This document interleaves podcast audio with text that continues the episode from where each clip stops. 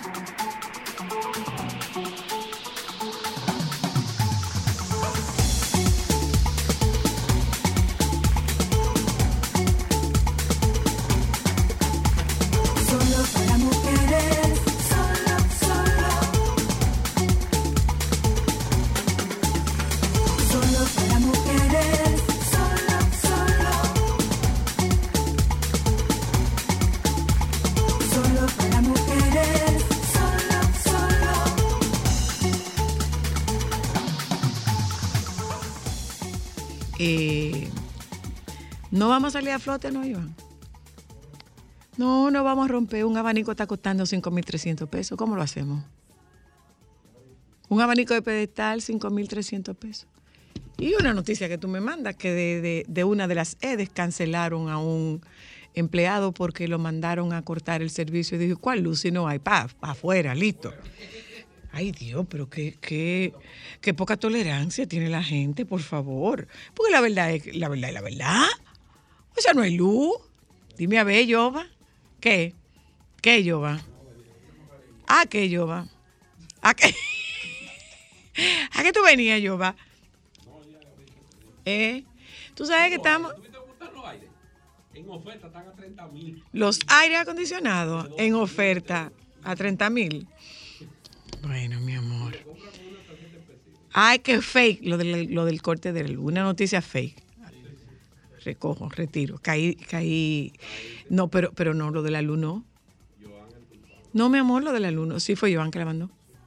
Y cosa rara, porque yo siempre ve- verifico todo. Tú, oye, pero como confiaba en Joan, pero me pusiste, me pusiste, me pusiste a hablar disparate, Joan. Joan, me pusiste a hablar disparate. Gracias, Frank. Me pusiste a hablar disparate, Frank. Tú, Joan. Eh, pero estoy viendo aquí, señores. Déjame, déjame leer, a ver, esto de verdad. Abanico de techo. Gracias, Ortega. 5.290. De techo, ¿no? De pedestal. 5.295 pesos. No, de lo americano. De lo americano. De los americanos. ¿Eh? ¿Qué tan barato? Eh, ah, dice el presidente Abinader que estamos viviendo tiempos de abundancia. Miren, ustedes saben lo que nos va a pasar, ¿eh? Que vamos a tener que volver a la época en la que nos la buscábamos para hacer la compra. Ir al mercado, eh, comprar en, lo, en, las camionetas que usted encuentra en el camino. Lo que pasa es que mucha gente de esas camionetas, adivina qué, te quieren dar en la madre y te engañan. Y cuando tú llegas a tu casa, que tú crees que tú compraste algo, lo que tú compraste no sirve. Pero hay que buscársela, hay que buscársela, ¿eh? Hay que buscársela para poder, eh, para poder manejar el tema de, el tema de la, el tema de la, del costo de, de los alimentos, ¿eh? que no sirve de consuelo. Estaba viendo eh, que en España la situación está bastante complicada y difícil con, con el combustible. Creo que son 6 euros que está costando un galón de, de- de combustible de diésel, eh, porque allá usan más diésel que, que gasolina. Entonces, eh, ¿Pero qué es esto, Virgen de la Alta Gracia? Esta no es fake. Unos padres, el vecino abusó sexualmente de la hija y los papás dijeron, dame 300 mil y deje eso así. Lo cogieron a los papás. Papá dijo que fue un acuerdo amigable que. Un acuerdo amigable, tan amigable como que fueron a buscar el papá. Que fueron a buscar el papá. Preso, muy bien, muy bien hecho. Muy bien hecho. Pero por supuesto, el, el papá, pero es que el papá, el papá lo fueron a buscar para eso, fue. Lo fueron a buscar para eso. Eh, una, ¿qué es esto? No, no, eh, no, esta no la voy a leer. Saludos oyentes, buenas tardes, pero esta no la voy a leer. No sé por qué razón, creo que este tema se puso eh, en agenda en un momento que yo no estaba en la mesa, porque si yo hubiese estado en la mesa de producción, no es verdad que nosotros vamos a hacer un programa con un contenido dije, del molondrón. Eso no es verdad que hubiéramos hablado del molondrón. No, no. Eh, olvídese de eso, que no hubiéramos hablado del molondrón. Entonces, eh, estoy compartiendo con ustedes algunas noticias que voy encontrando. Eh, déjame ver qué más hay. Ven acá. Y yo, yo leí, esa de verdad, que el, el- el presidente va con sus ministros para la calle. Y autorizó un grupo nada más. Bueno. Creo que el presidente va a tener que remediar la mata, parece. Antes de agosto, yo creo que van a tener que remediar la mata. Creo que van. ¡Ay, qué bonito! Día del pene en Australia. Mira, muchacho. Mira, muchacho. No, no, no, no, no, lo volvieron a poner. Sí, claro, lo abrieron, claro que sí, claro que sí, claro que lo abrieron, claro que lo, que lo abrieron. Eh, Día del pene en Australia. Eh, mira, muchacho. Y otra cosa. Pero, pero bueno, pero bueno. Señores, miren, eh, otra cosa que quiero compartir con ustedes. eh, pero ve acá, ¿en qué quedamos? ¿Hay apagones o no hay apagones? ¿Hay apagones o no hay apagones? Yo no sé, bueno, eh, espera, no quiero sonar petulante. En casa tenemos dos plantas, o sea, mi edificio tiene dos plantas, tiene como como tiene esta como tiene esta empresa, como tienen muchos edificios de apartamentos que tienen dos plantas, tienen una planta grande y una planta pequeña que, que alimenta las áreas comunes. Pero, o sea, como me paso mucho tiempo fuera de la casa, no me doy cuenta. Donde sí me di cuenta es en los semáforos y en las intersecciones. Y nosotros vamos a decir que esto es culpa de un gobierno anterior y de 20 años. No, hombre, no, señores, así no. No, no, no, no, no, así no, así no, así no, así no. Yo insisto, presidente, usted tiene buena intención, pero tiene mucha gente que no lo ayuda. El gobierno culpa de los apagones a administraciones pasadas. Los principales pre- representantes del sector energético de la República Dominicana se reunieron este jueves para responder a la crisis que afecta el país y dijeron que los apagones son culpa de las pasadas administraciones gubernamentales que ni planificaron ni trabajaron a tiempo para la instalación para la instalación de nuevas unidades de generación. El grupo estuvo encabezado por el ministro de Energía y Minas, Antonio Almonte, quien expresó que a la llegada de Luis Abinader al gobierno en agosto de 2020 recibieron un sistema eléctrico sin reservas y lo hubieran a decir ahora. Pues pudieron haberlo dicho cuando llegaron o no por lo que si una planta salía de operación para mantenimiento se producía un déficit de generación. ¿Tú sabes qué? Que aquí entre nos, la verdad, la verdad, la verdad. Déjame terminar de leer la noticia. Manifestaron que en este gobierno no se programan apagones y que si ocurren problemas es por déficit de generación o averías. Ante esta situación de crisis, Almonte anunció que esta noche entrarán unos 250 megavatios para abastecer la demanda, los cuales serán comprados a las empresas Falcondo, Sultana del Este y Barrick Gold al mismo precio de Punta Catalina. A partir del fin de semana, la generadora Estrella del Mar 3 estará integrando unos 150 megavatios más y eso significa que la situación se estará normalizando de aquí al lunes próximo con el polvo del Sahara, la temperatura, la humedad, eh, nada más es hasta el lunes. Nada más es hasta el lunes.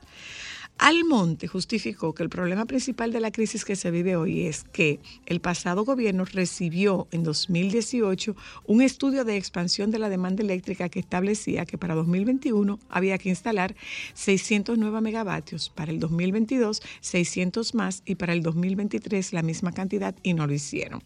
Esa es la causa fundamental del déficit de generación que está sufriendo el dominicano en el día de hoy, puntualizó el funcionario.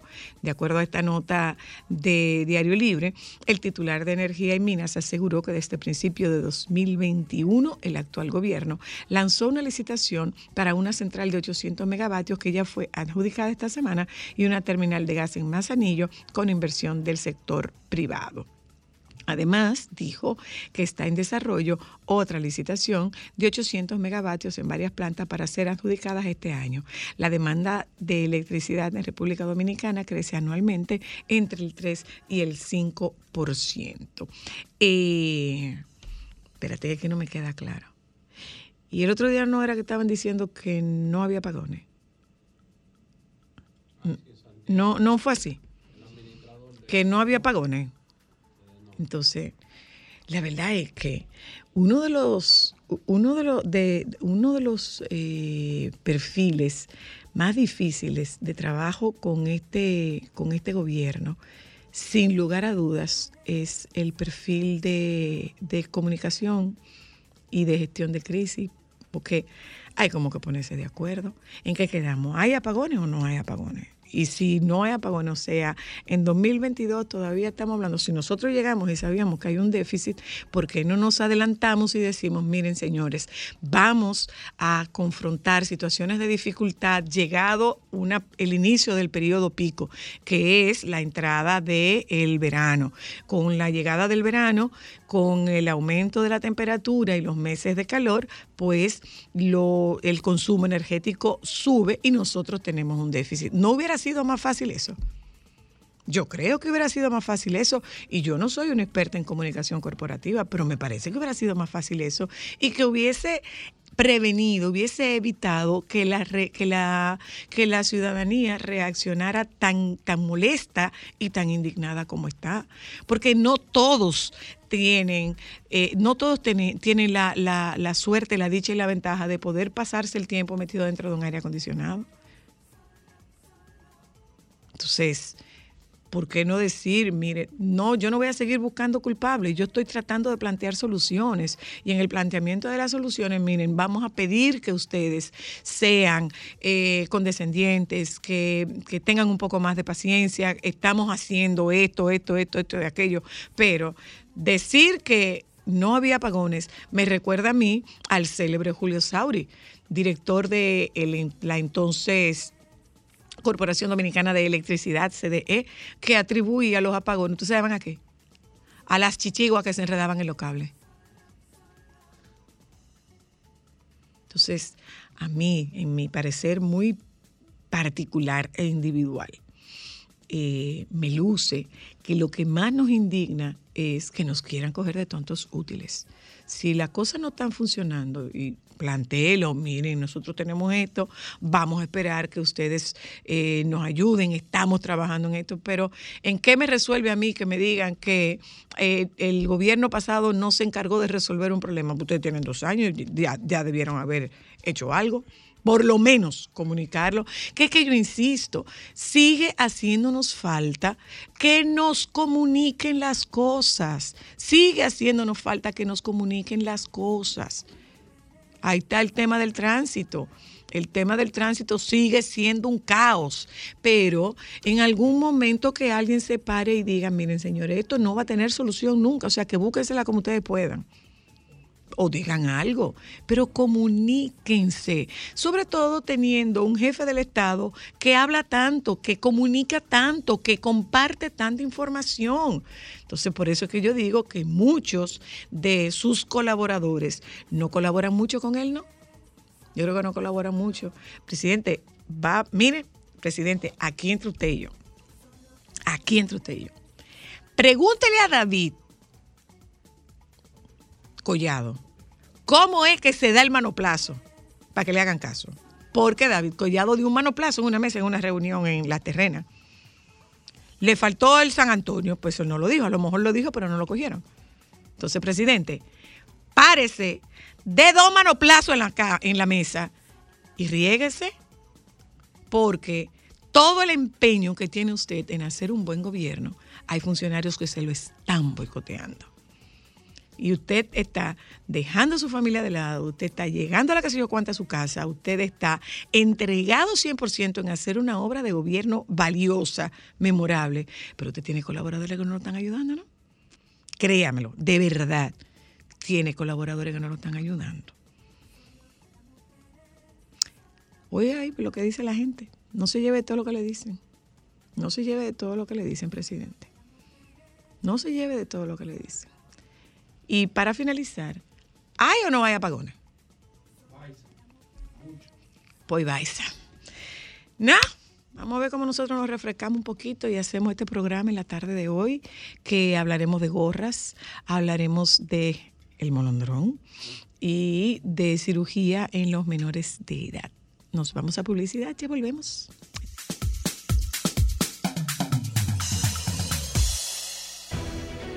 Sol 106.5, la más interactiva.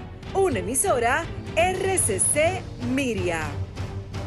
Déjame cambiar tus días y llenarlos de alegría. Solo para mujeres.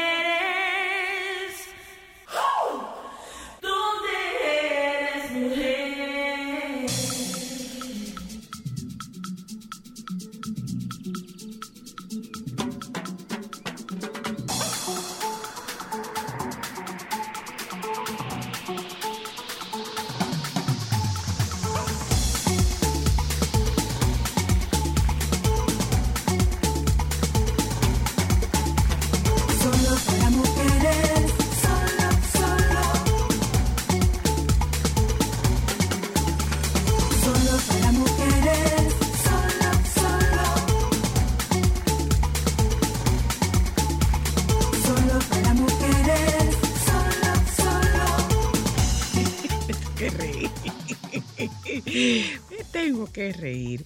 Mira, eh, una pregunta tengo yo para ustedes. ¿Ustedes oyeron hablar de una red nueva, una red social que es para personas mayores de 50 años, para hacer un dating app, así que se llama? Un dating app, así que se llama. Eh, Dame saber, ustedes quienes están en, en- en audiencia, en contacto con nosotros, para hombres y mujeres, por supuesto, eh, no es exclusivamente para mujeres ni es exclusivamente para hombres. Es una red eh, social nueva de, para, ¿cómo se dice eso? Para, eh, Dios, para conocer pareja. Déjame ver. ¿Cuántas de ustedes y cuántos de ustedes establecerían contacto con fines de una relación sentimental a través de una red social? Sí. ¿Aquí? No, yo no. Ah. Eh, pero eso, eso no lo sabemos. La diferencia con esta red es que usted tendrá, eh, o sea, que tiene que ser cierto. La persona que te, se comunica contigo y que publica un perfil no puede ser un perfil falso, no puede ser un perfil creado, tiene que ser un perfil cierto. Entonces, déjame saber. Nosotras, las personas mayores, estamos tan adelantadas y tan avanzadas en este país como para establecer eh, una relación o para conocer a alguien con fines de una relación sentimental a partir de una red social. Yo tengo mi reserva, yo particularmente. Entonces tú escuchas muchas veces la... eh, y pasa, pasa con gente más joven que dicen, no, pero yo tengo que estar muy desesperada para que yo pueda conocer a alguien. Y he oído muchísima gente que ha conocido, que ha conocido a otra eh, por, por Facebook o que lo conocen por Instagram. Eh, bueno, yo no sé qué es lo que pasaría conmigo, pero a través de mi DM lo que me llegas... Ah, tú, mira que hay una. Aquí hay una que conoció a alguien por, por, por una red social. A mí me da cosita. Yo soy. No.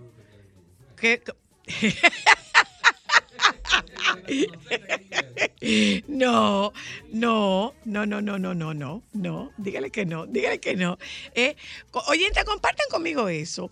¿Confían ustedes en alguien que ustedes conozcan por, por Instagram, por Facebook, por Tinder, por, eh, ¿cómo es que se llama esa red nueva? No sé cómo que se llama. Eh, yo no. Yo particularmente tengo, no, yo tengo mi reserva. No, yo tengo mi reserva. Yo, ah, mira, perdóname mi amor. Mi fiancé y yo en una app y tenemos casi seis años. Un gringo. Aló. Pero, por Dios, si es difícil teniéndolo en persona y vigilándolo, imagínate por una red.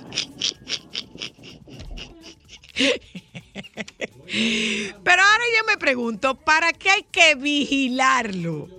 ¿Para qué hay que vigilar a un hombre, señores? que una compañía de seguridad. ¿Para qué hay que vigilar a un hombre? Usted tiene una relación, usted se para frente a ese varón y le dice, la vida continúa. Si tú quieres correr el riesgo de perderme, dale para allá. Pero pendiente de vigilar, de revisar un teléfono para ver si está, si no está, y que si me dijo que estaba en tal sitio y se fue para otro. No, ¿y para qué? Por el amor de Jesucristo. Hay que construirse una vida. Si tú quieres ponerme en juego, ponme en juego, no hay ningún problema. Hola. No, no, no, soy, estoy de acuerdo contigo, pero lo que te- tú sabes que hay quienes las hacen, hay quienes son tóxicas.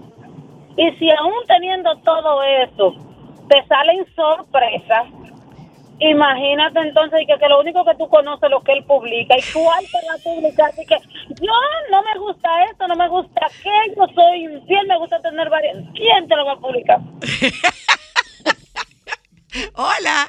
Aló. No, a mí no. A mí no me. Mira, mira, los. Eso sí. Para fines de, para fines locales, nosotras las dominicanas somos muy desconfiadas. Pero los gringos no, los gringos establecen esas relaciones así. A mí Investigation Discovery me está haciendo mucho daño. Hola. A mí Investigation Discovery me está haciendo mucho daño. Yo desconfío mucho de la gente, pero bueno, desconfío mucho de la gente para esos fines, porque general y frecuentemente yo confío en la gente, pero de ahí a que yo pueda establecer una relación con una persona que esté en otro país a través de un contacto por una red social, no porque lo que me publique sea, eh, no porque lo que me publique sea creíble o no sea creíble, que sea verdad o que no sea verdad, sino como que, no sé, ¿eh? 60 años y vengo de Nagua como que me parece muy impersonal. Pero además, yo no sería capaz de ser una gente que mantenga una relación de que a distancia, que él está allá y que yo estoy aquí. No, no. Pero, Es que los tiros tienen que ser quemarropa. ¿qué pasa, Yoba? Ah, te están acechando. ¿Cómo la cosa? ¿Eh? No, no, realmente no, realmente no. Pero bueno, por si acaso alguno de ustedes tiene interés en saberlo, pues les queda claro que hay una red de, hay una nueva red social para personas mayores de 50 años. que ¿Qué podría ser de particular? Que tú te encuentres con gente que tenga tus mismos intereses, que tenga, que esté en la misma etapa de la vida que estás tú, que tengas, que tengan, eh, tengan intereses afines y que puedan construir proyectos a partir de la etapa de la vida que, que- que están viviendo. Hola, Sí, hola, Zoila, ¿cómo están? bien, gracias. Eh, sí, eh, por ejemplo, en mi caso yo tengo mis reservas, como tú, pero conozco muchísimas situaciones de personas, parejas que se han conocido por, por las redes y, y han llegado a feliz matrimonio. Eso es así. Bueno, mi amor. Bueno, al que le ha ido bien, que le siga yendo bien, pero yo particularmente, ay no. Y mira, mira esta, hasta, mira mi amor, hasta anillo me está mandando. Hasta anillo me está mandando mi vida. Mira la comprometida, mírale el anillo. Sí, sí, lo encontró por redes, tú. Eso era lo que yo te iba a decir. Yo va, ábreme una cuenta de esa. De esa. De la del 50 años. No, tú no, Joan. Yo, va, es que me la. Tú la. Ábrela, administrala y depúrala. ¿Eh? Ábrela, administrala y depura. No.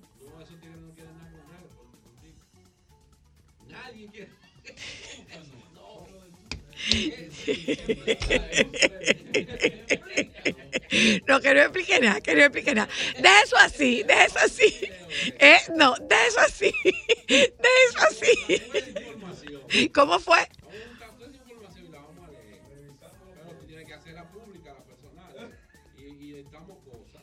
¿La qué? ¿Qué es lo que voy a hacer personal? Lo que te mandan los tigres, revisando. No, para que yo no quiero un tigre, yo va.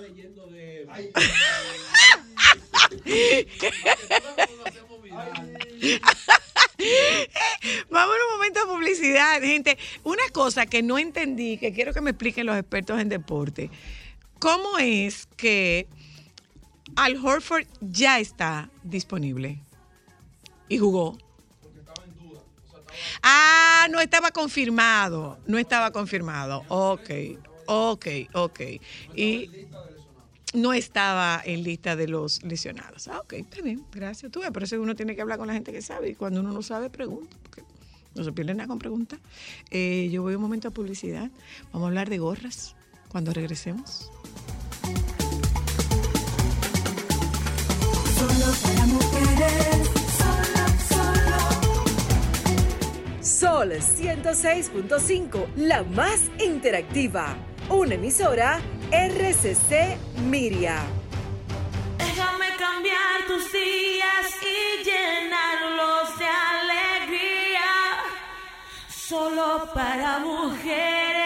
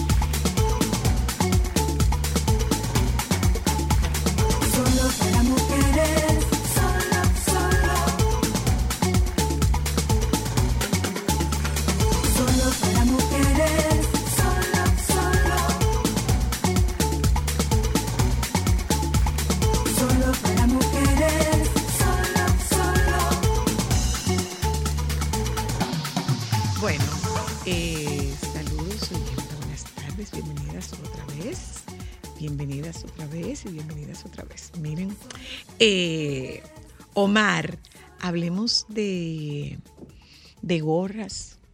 Vamos a hablar de gorras el día de hoy. Bienvenido, Omar. Muchas gracias. Para mí siempre es un placer venir a compartir con ustedes. Se nos hace difícil conseguirte porque tú estás muy, estás muy atareado. mucho trabajo en Qué estos bueno. días, Ay, pero caramba, ya pero todo está bueno. más calmado. Dime una cosa. Omar. Eh, ¿Las gorras van a estar de moda? ¿Siguen de moda? ¿Para qué? Eh, ¿Para hombre, para mujer? Cuéntame. Mira, la gorra, para ponernos en contexto, la gorra se considera en muchas sociedades como un elemento o un accesorio inapropiado, Ok. pero es porque ya hay una historia detrás de eso. ¿Y cuál es la historia? En, en la antigua Grecia, quienes usaban gorra eran los ex esclavos. Mm. Entonces, eran personas que eran mal vistas o eran desfavorecidos porque eran esclavos y cuando eran liberados se distinguían porque usaban gorra. Se ponían gorra. Exacto. Entonces ya eso viene como desde antes. Ya una, una historia más reciente, la gorra la vemos, vemos que se usa mucho en el béisbol, porque en, en la primera vez que se utilizó fue en, el, en la década de los 60, específicamente en 1959. Un equipo de Brooklyn en Nueva York la utilizó por primera vez y a partir de ahí se empezó a popularizar porque las personas empezaron a verlas en la televisión y luego ya pasó a ser un elemento esencial en muchos outfits. Ok. Ah, como, un, co- como un complemento. Claro que sí.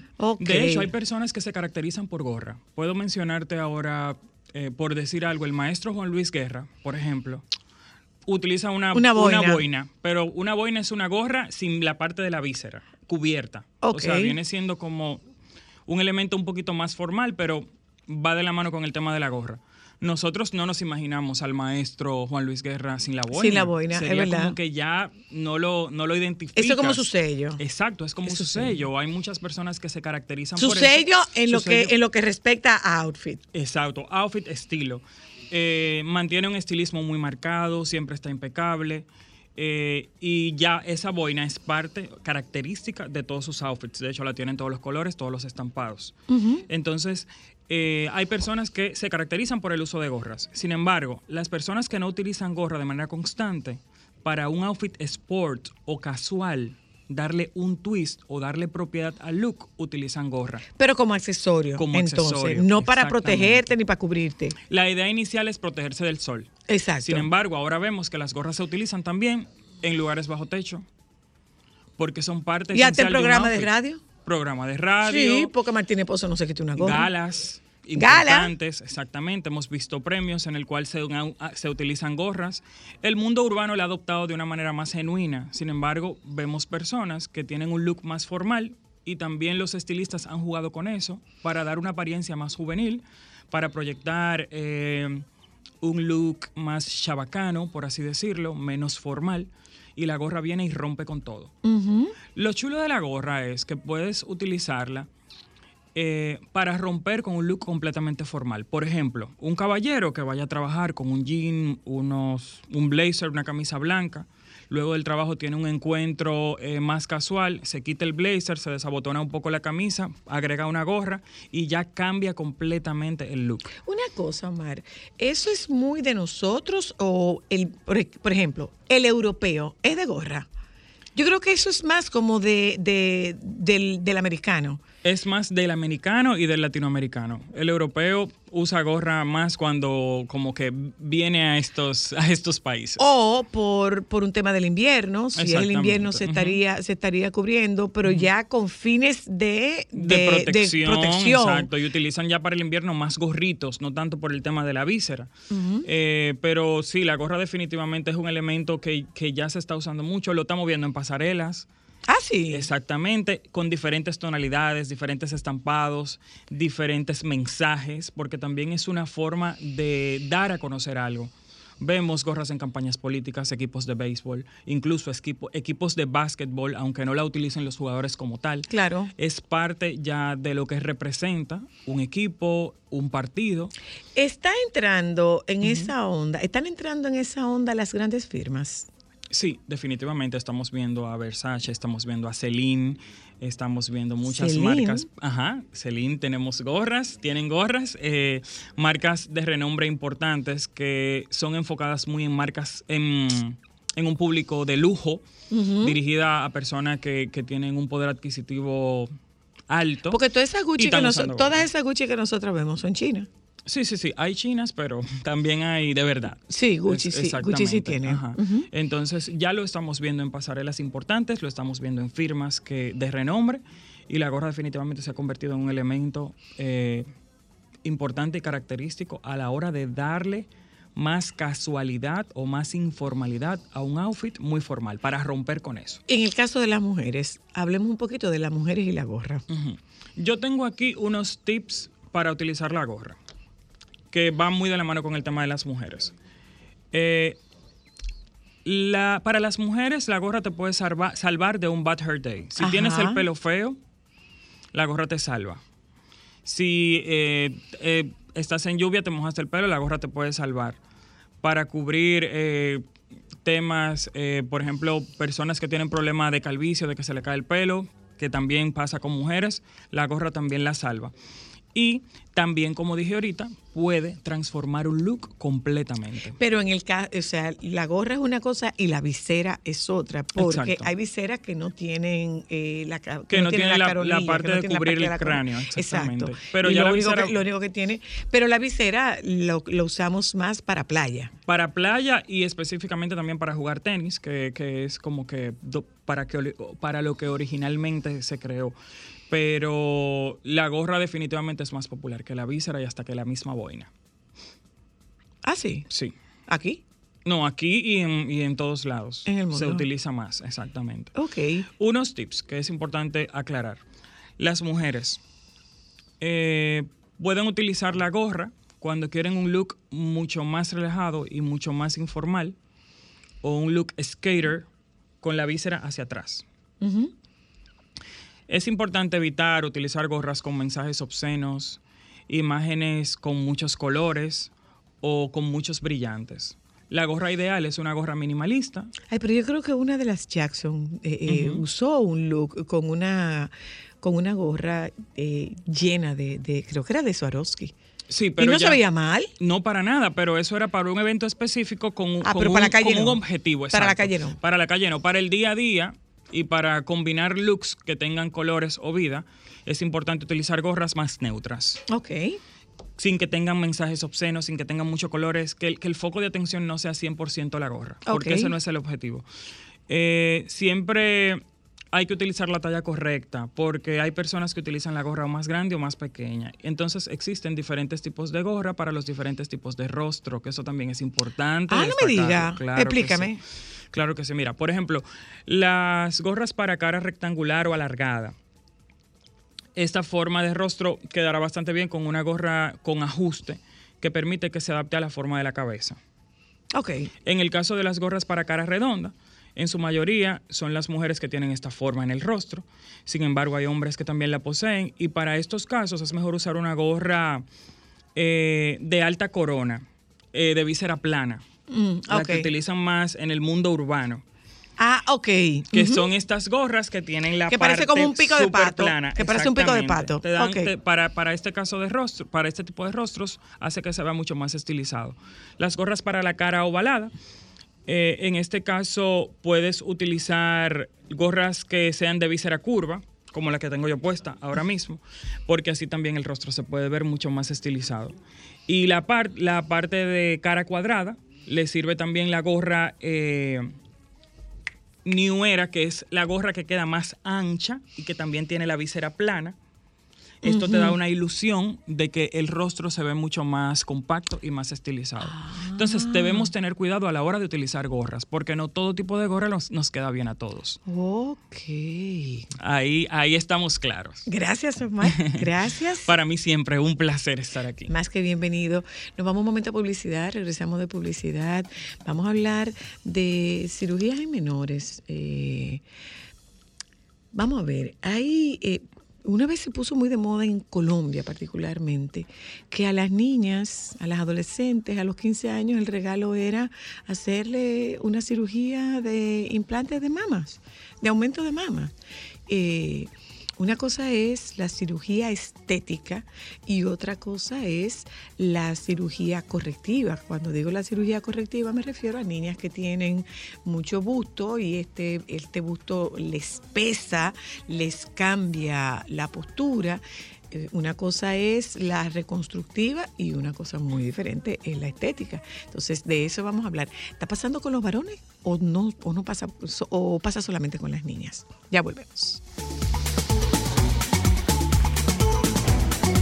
Sol 106.5, la más interactiva.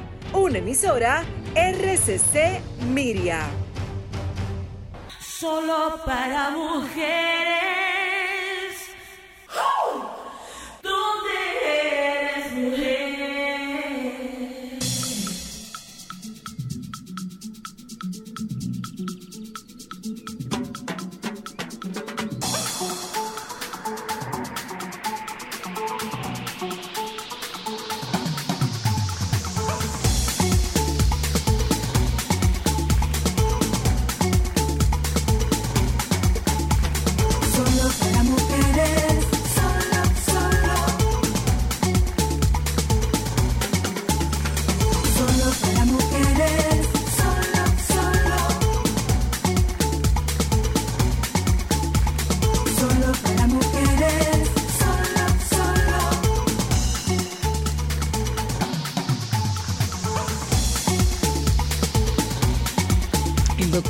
Enriquillo Clime, o Clime, Clime.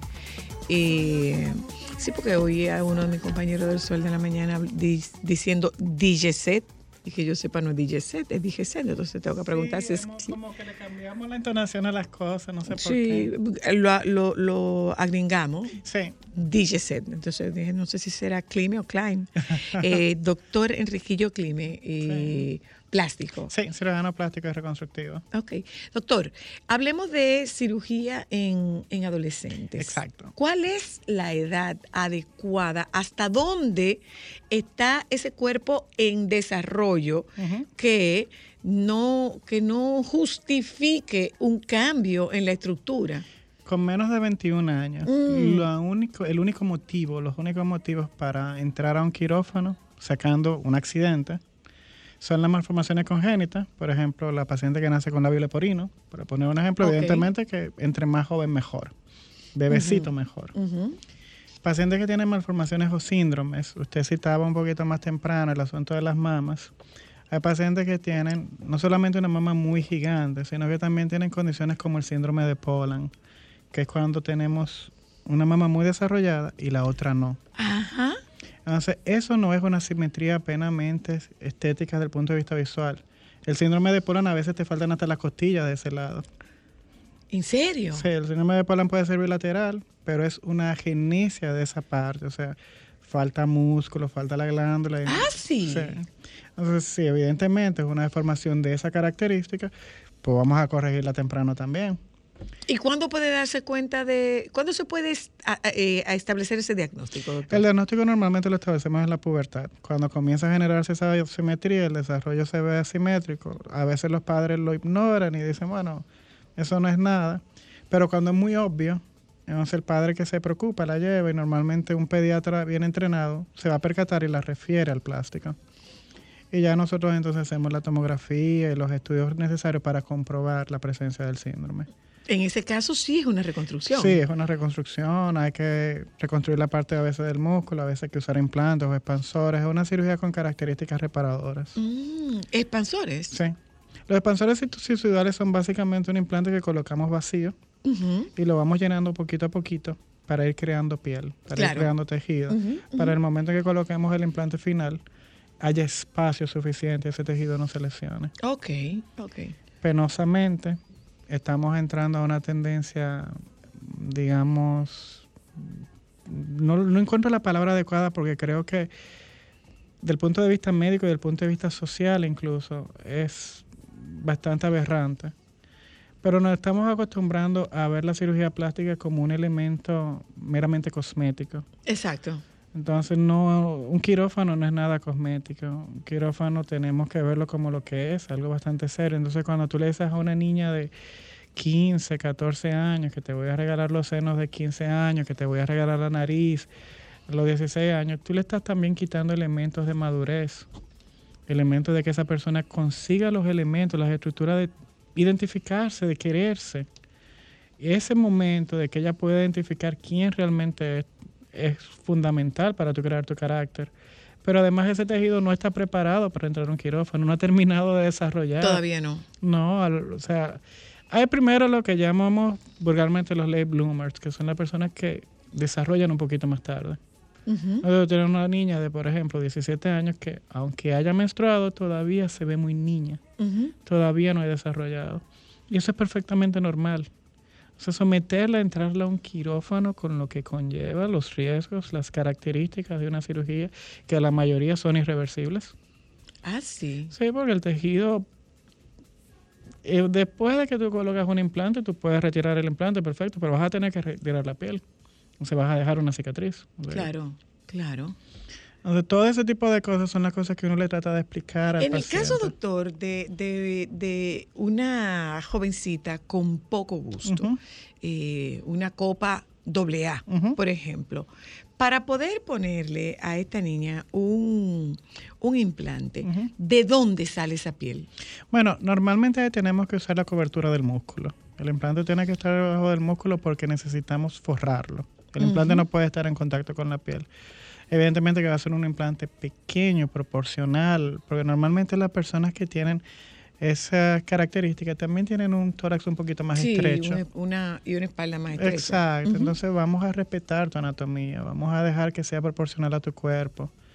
la elegancia, el detalle fino de que tú te veas proporcional, de que tú puedas mantenerte y que el brasier sea, una, sea opcional, es, se mantiene si tú respetas las medidas del paciente, si no abusas. La verdad que ustedes tienen que pasarlo muy mal, porque con lo que está pasando, lo que están haciendo de cirugía estética, de estético tiene muy poco. No, pero es que eh, hay una, digamos, y yo lo digo diariamente, a veces incluso la discusión interna eh, me lleva a la autocrítica incluso propia, de que hemos sido muy permisivos con algunas cosas como el intrusismo. Hay demasiada gente que no es cirujano plástico haciendo cirugía plástica. Hay demasiados especialistas que han abordado el campo por asuntos apenamente de rentabilidad o economía Económica, claro. que no tienen el entrenamiento. Entonces es verdad, tú le puedes enseñar a un monito el hispar, o sea, yo le enseño a cualquiera porque es un movimiento mecánico. Ahora el criterio de dónde, hasta dónde, cuándo, a quién, eso me tomó muchísimo tiempo y eso es lo que se está improvisando en este momento. Cuando tú le das una cánula, cuando le das un bisturí a una persona que no ha pasado por las horas de vuelo, que no ha cumplido su Una entrenamiento. cosa, doctor, el, eh, yo puedo, yo puedo como paciente solicitar lo que yo quiera. No. ¿Hasta qué punto no debe imponerse el criterio profesional? Todo... Hay una cosa que es diferente de Yo le digo a propósito de estos cuerpos de centauro. Exacto, o sea, hay una cosa que es el gusto personal, o sea, lo que yo me encuentre estético, lo que yo como, como hombre, como ser humano me encuentro estético, y lo que yo sé que anatómicamente tolera un cuerpo. A ver, Me explico. Cuando yo elijo el tamaño de un implante mamario, yo voy a medir la distancia de la clavícula al pezón, de pezón a pezón, de circunferencia le hace del pezón al surco, circunferencia de tórax y estatura. Y esa ecuación matemática me va a revelar qué tolera esa paciente. mm, Y me lo va a revelar, me lo va a relevar en base a su anatomía, pero en base a cosas que ya se han estudiado. Por ejemplo, se supone que el seno, que la glándula mamaria está entre el tercer y quinto espacio de las costillas. Ajá. que hay una distancia de aproximadamente 2 o 3 centímetros del esternón. O sea, hay una serie de distribuciones anatómicas que yo puedo y debo respetar. Y que la matemática me va a permitir, mientras más yo esté cerca de las ciencias exactas, mejor me va a ir. Y mejor le va a ir al paciente. Claro que como todo cálculo de matemática, hay una pequeña campanita de Gauss donde yo me puedo ir un poquito más para abajo y un poquito más para arriba y tu cuerpo lo tolera. Pero el exagero, el cuerpo le va a pasar factura. Tú te lo puedes hasta encontrar bonito hoy. Pero no es verdad que ese glúteo se va a ver bonito de aquí a 30 años. Cuando el efecto de la gravedad, cuando el descenso de las fibras de colágeno, cuando comience a caer todo eso, eso no se va a ver bonito. ¿Qué pasa entonces con un cuerpo que no ha concluido su desarrollo? Bueno, una de las principales... de, de, de, lo, de, de las niñas Sí. y los niños. Principalmente que tú le estás condenando a conllevar los efectos secundarios de una expansión brusca, me explico. Cosas como las estrías, por ejemplo, que evidentemente la piel va a expandir, pero va a expandir a expensas de que yo lo estoy empujando. Ok. Y eso penosamente es otra de las cosas que no se corrigen. Las estrías, quienes las tienen, saben que tú las puedes mejorar, Sí, eso es una cicatriz. pero se quedó. Lo otro que también puede causar es penosamente que venga una venga el desarrollo tardío, y entonces de repente tú tengas más volumen de lo que realmente estabas buscando. Haya una hipercorrección del resultado. Mm. Y además de todo eso, que en particularmente yo es lo que por lo que yo me rijo más, es que yo a veces entiendo que esa persona no está lo suficientemente madura para saber lo que quiere. Tú les Claro. estás robando el derecho a decisión. Es por eso que yo estoy totalmente, y soy de los que me entrené, y pese a que en este país todavía no se permite, pero me entrené en cirugía de cambio de sexo porque entiendo que la persona adulta que ha pasado por el periodo de dos años de terapia y que decidió someterse al procedimiento debería tener el derecho. Ahora soy totalmente en contra de hacérselo a un adolescente. Porque el argumento estadounidense actual es que tú les estás resolviendo el problema de personalidad joven y que esa persona se va a poder adaptar más joven. Pero mi argumento y el de la mayoría que nos oponemos es que tú le estás quitando tantas cosas, le estás quitando la capacidad del orgasmo. Es una persona que nunca lo tuvo probablemente. ¿Cómo es la cosa, doctor? Los cambios de sexo se llevan todos, de mujer a hombre o de hombre a mujer, se llevan la capacidad del orgasmo. La capacidad de fecundar, la capacidad de tener hijos. Entonces tú le estás quitando eso a un adolescente que todavía no sabe si va a querer ser padre, no sabe si va a querer ser madre. Es muy injusto. Y es muy injusto porque a mi ver y al ver de muchos especialistas, nosotros tenemos que entender que muchas de esas decisiones deben venir acompañadas de una madurez emocional, Claro, que viene muchas veces acompañada de una madurez cronológica, de edad. por supuesto, por supuesto. Y que definitivamente los eh, 16 años no son un parámetro de madurez completada. Ahí tú me dirás, bueno, es que mi hijo tiene 16 años y es muy maduro. Mi hija tiene 17 años, 15 años y es muy madura. Pero esos son las- los casos excepcionales. Claro. Ese es un cerebro que todavía no ha completado su desarrollo. Para nada, para nada. Y es un cerebro que todavía incluso necesita más exposición. Porque los conflictos y la resolución de conflictos es lo que te va a dar la- los elementos para tú poder tener esa capacidad resolutiva de tú saber, ok, me pasó esto. Pues bueno, Puedo tengo que actuar de tal forma, o sea, claro. tengo que- ¿Cómo debo reaccionar? Eso es algo que requiere un poquito más de tiempo y nosotros como especialistas tenemos que respetar eso. Y la mayoría lo hacemos. Nuestra sociedad, la Sociedad Dominicana de Cirugía Plástica es fenomenalmente organizada. Nuestro presidente quizás es una de las personas más, más Consciente. y más, que más esfuerzo hace para educar no solamente al paciente, pero a nosotros como especialistas. Esa educación continua, ese cada mes juntarnos y que si hubo una técnica nueva no significa que la tenemos que aplicar, Claro, pero sí conocerla. pero sí conocerla. Pero una cosa, una cosa, eh, doctor Clime, eh, ¿en qué circunstancias recomienda usted que sí, que efectivamente se haga una cirugía en un adolescente? Como expliqué, casos extraordinarios como malformaciones congénitas, enfermedades sindrómicas, traumas. Los traumas a veces deforman de manera muy radical. Y hay algunas excepciones, honestamente digo excepciones, porque son pacientes que cuando tú le, le haces la evaluación global, por ejemplo, un seno muy, muy grande, en una paciente muy delgada, a los 16 años y que tú haces niveles hormonales y ves que ya hay una estabilidad, ya que ya tú ves que ya no va a seguir aumentando, pero tú estás viendo que la calidad de vida de esa paciente se está Se está disminuyendo. disminuyendo. Entonces, ahí viene el consenso de tener un poquito de, digamos, de la capacidad, la flexibilidad de buscar una excepción, porque todo debe tener una excepción. Pero son excepciones, son casos muy raros. Lo que se está haciendo muchas veces no, no solamente en el país, sino en otros países, va muy distanciado de lo que es una práctica Ética. ética.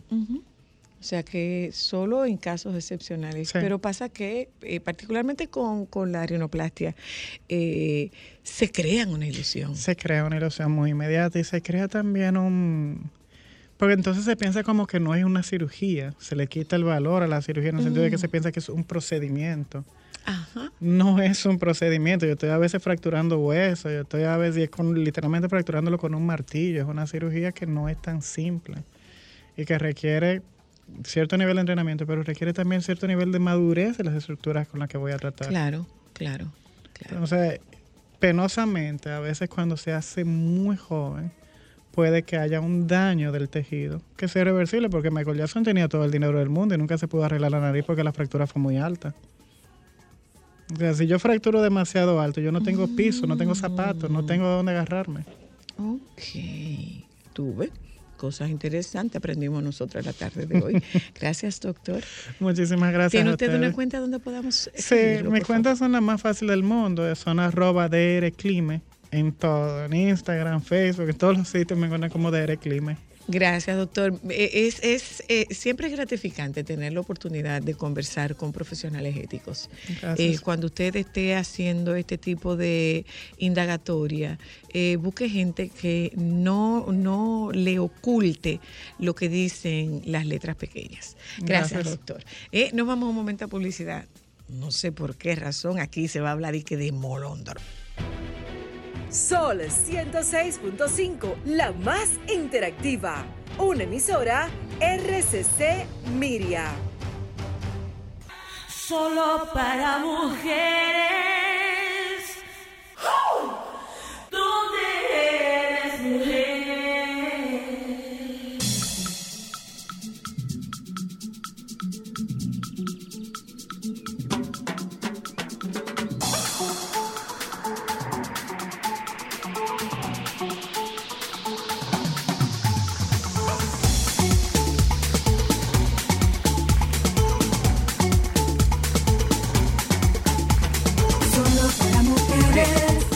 Robles.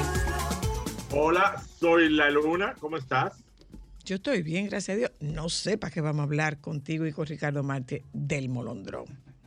Hablen ustedes. Bueno, lo primero, saludo a Ricardo. Lo, lo primero Buenas es que definitivamente nuestra generación, Zoila, y es bueno aclararlo, y antes de nuestra generación, no comíamos con los cinco sentidos, comíamos con el oído. Nosotros Lo que- lo somos de los que... Sí, lo que dice él, que como- es el gran infravalorado. El infravalorado por el tema de, la viscosidad, de, de la textura. y la gente te dice, ¿cómo molo- hay molondrón? Yo no como eso, hay berenjena, yo no como eso. O sea, comemos con el oído, no Sí. comemos con el gusto. Al que le gusta el molondrón, definitivamente es un excelente plato. Se parece mucho en su sabor al espárrago. Para que el que no come molondrón y le guste el espárrago, que deje la mañosería. Y mira, desde el punto de vista nutricional, eh, un alimento rico en todas las vitaminas del complejo B. ¿En serio? Claro, hierro, O sea, sirve para los dolores. para los dolores. ¿En para serio? la inflamación, anti-envejecimiento, Pero ¿cómo? Control de glucemia en los pacientes diabéticos. ¿En serio? Es Claro que así. sí. ¿Y a qué sabe un molondrón? No es dulce. A espárrago, Solo que, o sea, que eso es como el espárrago de los pobres. pudiera decirse. Y te voy a decir una cosa. Solo Es que no es crocante, porque el espárrago es crocante. Depende. Si tú pones el molondrón, lo lavas bien con limón y lo pones en una parrilla, se pone igual de crocante. Claro. El molondrón bien lavado, pasado por una tempura que no es más que huevo, harina y cerveza, y lo fríes, es espectacular. Ok, pero, pero ahí contrasta con el valor que tiene cuando tú lo fríes. No, porque se Bueno, conserva. En la tempura se conserva. Ok. Sí. Se conserva, se, se conserva todo el, el material intacto. Recuerda Defi- que Defiéndame el molondrón, ¿Qué defiéndalo. pasa? Que las, la- el- en los vegetales, la- el material eh, nutricional viene inserto dentro de la fibra y si tú no quiebras la fibra en la cocción, eh, todo el material eh, nutricional se puede ingerir. ¿Y cómo se quiebra la, la- la fibra en la Cuando cocción? licuamos, cuando majamos, Ah, ahí sí fraccionamos la fibra. Ok. Y, pasa con los jugos. Cuando tú transformas una fruta o un vegetal con el tema de los jugos verdes, eh, rompe la fibra y expone todo el material nutricional al agua. Y un ejemplo, las vitaminas hidrosolubles se pierden automáticamente. Ok, ya, ya, ya voy Y a una cosa, por ejemplo, Zoila, no hay una cosa más sabrosa que una ensalada de molondrón. Es deliciosa y un arroz blanco, lo lavas el molondrón, lo cortas, lo lavas, lo pasas por limón y lo mezclas con un arroz. Para uno comerse un pescado es una locura, ¿eh? Mira una cosa, Wandy. Te he escuchado decir, lo lavas con limón, lo lavas con limón, lo lavas con limón. ¿Dónde está el truco de la, de, de la cocción del molondrón? Como el refrán. Te voy a limón para que corte. La baba.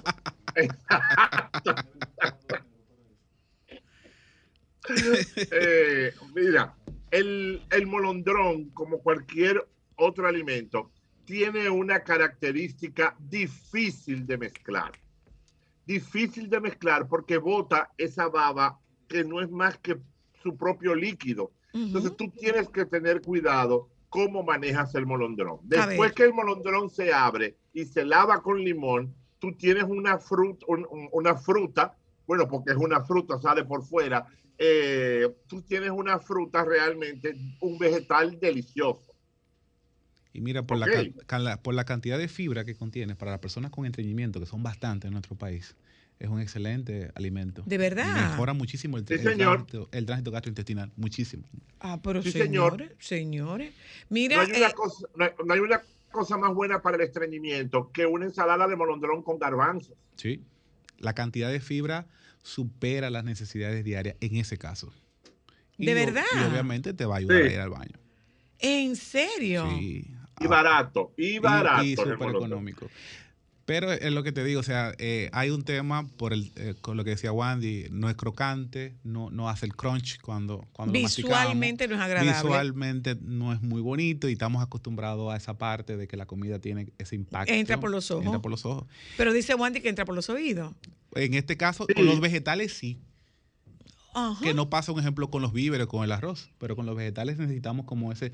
Pero es porque también la, eh, la cultura dominicana está muy asociado a los, a los a las verduras de tallo fuerte que hacen ese, ese efecto crunch como, como lo. Y la- con- como el cuerito del chicharrón. ¡Qué que no va a suceder. bonito! Hola, creo que entran por ambos pa- por ambas partes, los ojos y los oídos.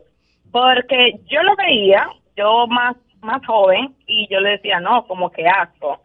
Pero una vez reciente fui donde mami a comer y ellos tenían, o sea, lo presentaron bonito, agradable, con unos ajicitos morrón, cebollita, y yo le dije, voy a probarlo. Desde ese día no he dejado de comer molotov. Ah, mira qué bien, tú. Hola, aló. Buenas tardes, trabaja la profe de la zona oriental. Profe, ¿cómo está usted? Yo Cuéntenos. siempre, vi- digo, bien acalorada. Ay, pero yo soy molondronista ¿En serio? y tayotista. No, no, no, hasta ahí estábamos bien. Y Hasta ahí estábamos bien, profe. tienen- hasta ahí estábamos bien. O Tienen sea, la misma no tasa puede de ser- no puede ser que me vengan a hablar bien de que de una ta- del- del molondrón y de la tayota. Dos infravalorados. Y tienen esa tasa de rechazo Mire, mire, ahí, mire, entre el amor y odio, van, van, Ustedes podrán van defender. navegando. Ustedes podrán. Ya, ya Wandy dijo que sabe a espárrago. Espárrago.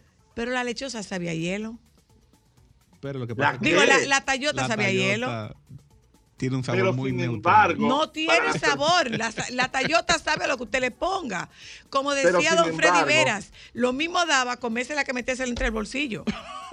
sin que se oiga una crítica a este gobierno, por supuesto, con la con lo caro que está la carne, es un excelente aliado Es una para las alternativa. personas que tenemos Eh, Para rendirle a la carne. No, y se usa mucho en la dieta sepa. vegetariana. Mucho, por, por, por eso mismo, eh, variedad para que hay que cocinarlo, se puede cocinar. Se guisa mucho. O sea, la Ajá, República Dominicana y- básicamente Y, se le pone lo que usted quiera para que sepa no lo que te usted va a tener, pone. no te va a aportar la misma cantidad de proteínas, pero mezclado con otras verduras y con legumbres sí se puede obtener una, una proteína de buena calidad. Para rendir. No para comer, No, para alimentarnos. Y para rendir, doctor. Para Para, rendir una carne con tayota, ¿qué es lo que usted busca? Rendirla. Pero por Exacto. supuesto que sí. O también, Hola. Ah, perdón. Aló. Soy la, lo más rico del molondrón es un locrio. Buenísimo. Bueno, eso no lo conocemos. Ay, sí, ay, sí. Dime, Wandy. Mira, un ceviche de camarones. Wandy, dice de Joan que se están pasando. No, oye bien, dígale a Joan que un trocito de un ceviche de camarones con trocitos de molondrón, eso es de morirse. ¿Ok? Hay que hacerlo. Y simplemente hay que darse la oportunidad de comer cosas nuevas. Óyeme una porque cosa, siempre Wandy. comer lo mismo. Óyeme una cosa, Wandy. No se te ocurra mandarme eso para que yo pruebe nada. Está bien, No. prometido. A esta altura de la vida hay cosas que no. Que si yo he vivido 60 años sin comer molondrón, me lo tengo que comer ahora. Pero incluso cuando los mezclas con las carnes, es una forma de agregarle vegetales a, a la comida. Y rendirla. Oiga, hace 60 años no necesitaba comer nada. Ahora a esta edad sí, afloja, es chévere, es bueno para la salud, acuérdate. O sea, Anti-envejecimiento. Tiene, es un Exacto. potente anti-envejeciente. Realmente a Oye, nivel esa celular. babita es como si fuera, es, un veje- es como si fuera colágeno. bueno, pues para eso me la pongo, no me la como, me la pongo. No, la mejor forma es la natural, la que viene por la vía digestiva. Exacto. Comida. Sí, claro. Pero si le estoy descartando la baba, que eso es como si fuera colágeno. No, pero vamos a intentar. ¿El qué? Poqui- ¿Comémela con eso? Poquito de limón. ¿Comémela con eso? No, Con limón. claro que no. Señores, pero mira, la popularidad del molondrón. Hola. La popularidad del molondrón, mire ese teléfono. Buenas. Hello. ¿Tú comes Buenas. molondrón? ¿Tú comes molondrón, Sí, Federico? Mire, lo del locrio es una realidad del pobre en el campo, porque eso era hasta una cena en tiempo de lluvia, que lo hacían mis abuelos. Y yo soy de Baní y mi abuelo sembraba molondrón y los tres meses que me tocaba de vacaciones ya eran tres meses arroz, habichuela y molondrón. La penitencia. Bueno, mi amor. ¿Y tú nunca registraste eso como abuso infantil? Gracias, doctor Martín. Un placer. Buenas tardes. Gracias, Wandy. Eso se Bye, puede. un abrazo. es- Eso se puede registrar como abuso infantil. Trabajo forzado. Gente, gracias por habernos acompañado a lo largo de esta semana. Quédense con los compañeros del sol de la tarde. Disfruten el fin de semana, protéjanse, cuídense. Eh, ¿En qué quedamos? ¿Hay o no hay apagones? Bueno. Porque, porque los abanicos cuestan 6 mil. Eh, nos juntamos con ustedes el lunes, si Dios quiere. Quédense con los compañeros del Sol de la Tarde, por favor. Sol 106.5, la más interactiva. Una emisora RCC Miria.